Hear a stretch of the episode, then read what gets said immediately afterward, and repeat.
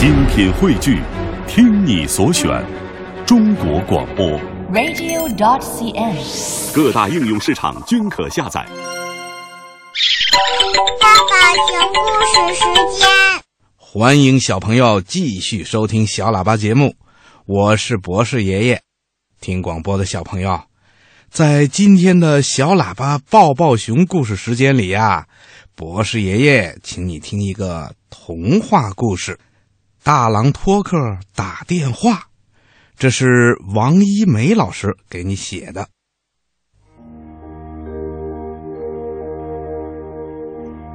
大郎托克有一部漂亮的红电话，这是他最得意的事儿了。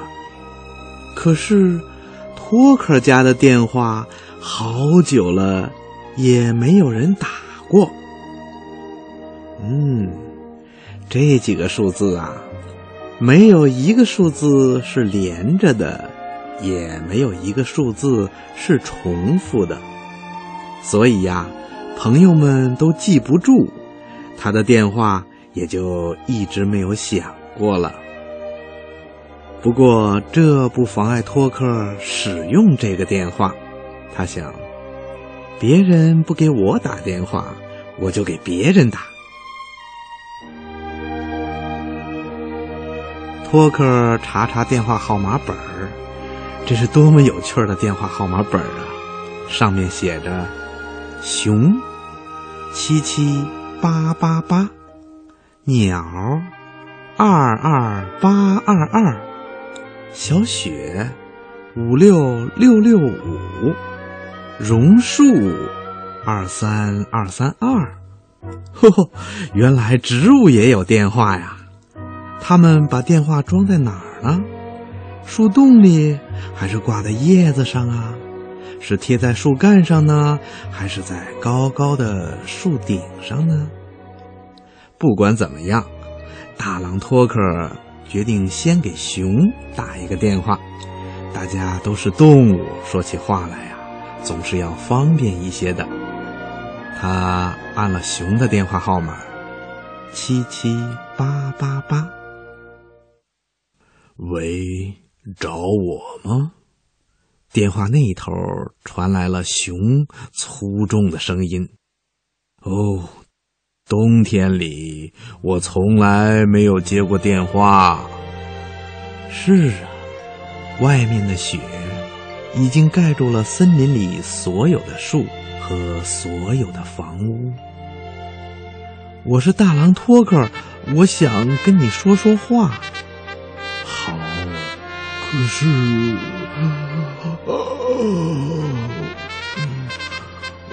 我很困，你要原谅我，一会儿我就会睡着的。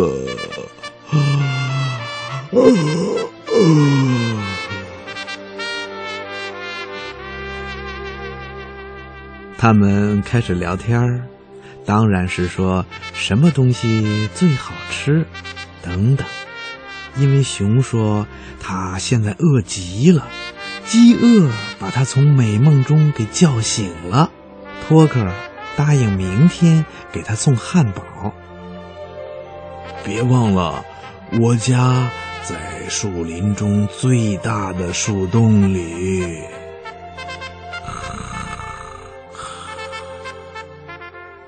说完，熊就睡着了。电话里还传来了呼噜呼噜的声音。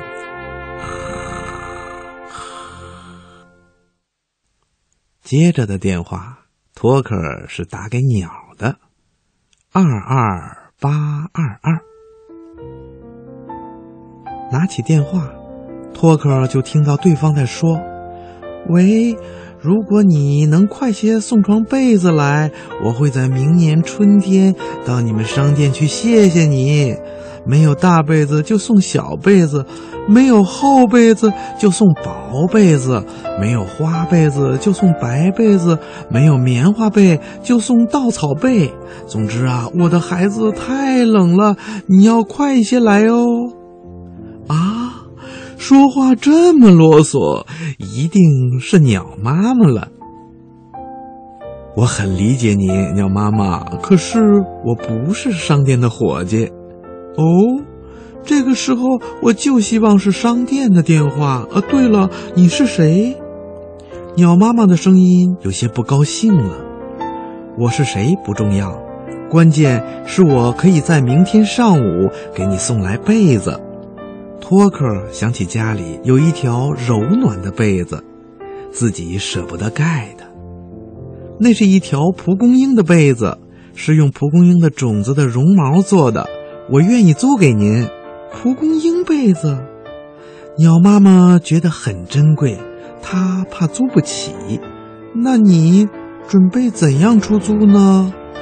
托克说：“只要你记得有时候给我打电话，我的号码难记极了，是一三七四九。”我已经记住了，保证不会忘记。鸟妈妈赶紧告诉托克他家的地址。我家就住在树林里最高的树枝上。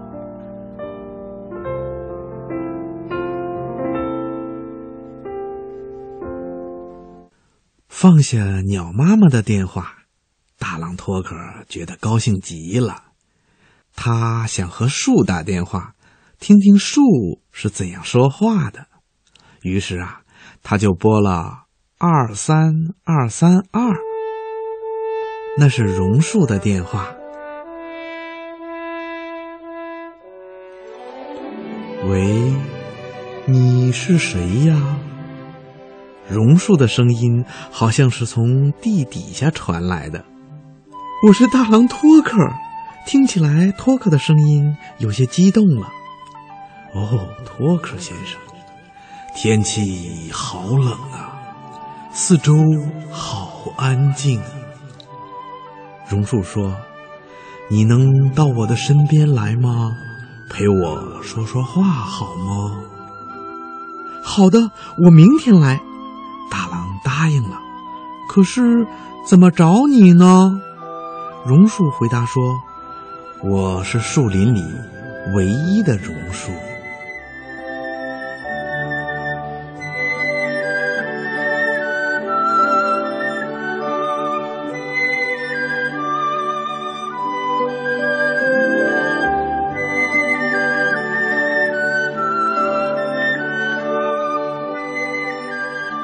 最后，托克决定给小雪打个电话。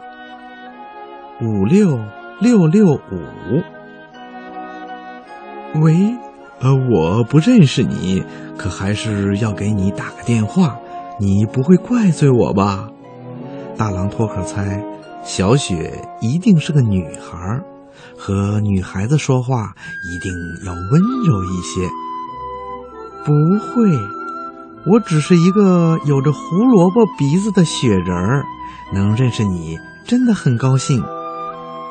托克吃惊地说：“哎呀，雪人儿也有电话呀？”“是的，我有一部雪电话，可是我最想要的是滑板，这样我就可以在雪地上滑动了，到处走走，真是太好了。”大狼托克。决定明天给小雪送滑板。小雪说：“请你记住，我就住在冰冻的河面上。”哦，托克想起来了，树林里有一条小河，会在冬天的时候结冰的。第二天，托克抱着烤得很香的面包，背着被子。手里拎着滑板，像一个长途旅行的狼，他觉得自己帅极了。走路的时候，把雪地踩得咯吱咯吱的响。他要去寻找树林里最大的树、最高的树，还有唯一的榕树。最后，要去看小雪。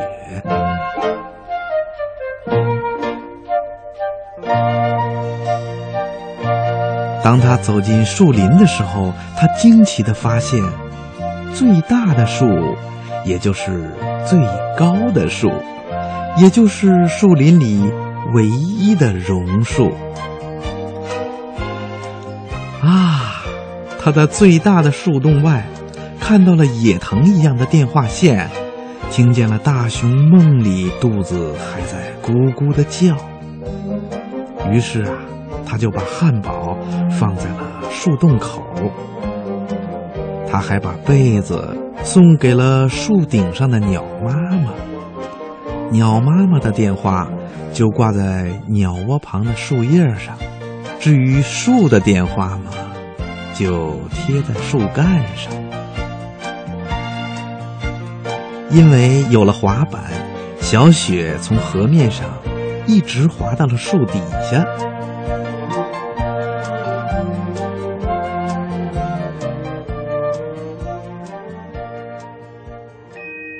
小雪最后一个电话是打给托克的，那是在太阳出来的早晨。小雪的声音软软的：“喂，托克吗？别忘了小雪。小雪的电话号码是五六六六五，记得明年冬天再打哦。”说完，小雪和他的电话一块儿消失在了泥土里。托克有些伤心地说：“别忘了，托克的电话号码是一三七四九。”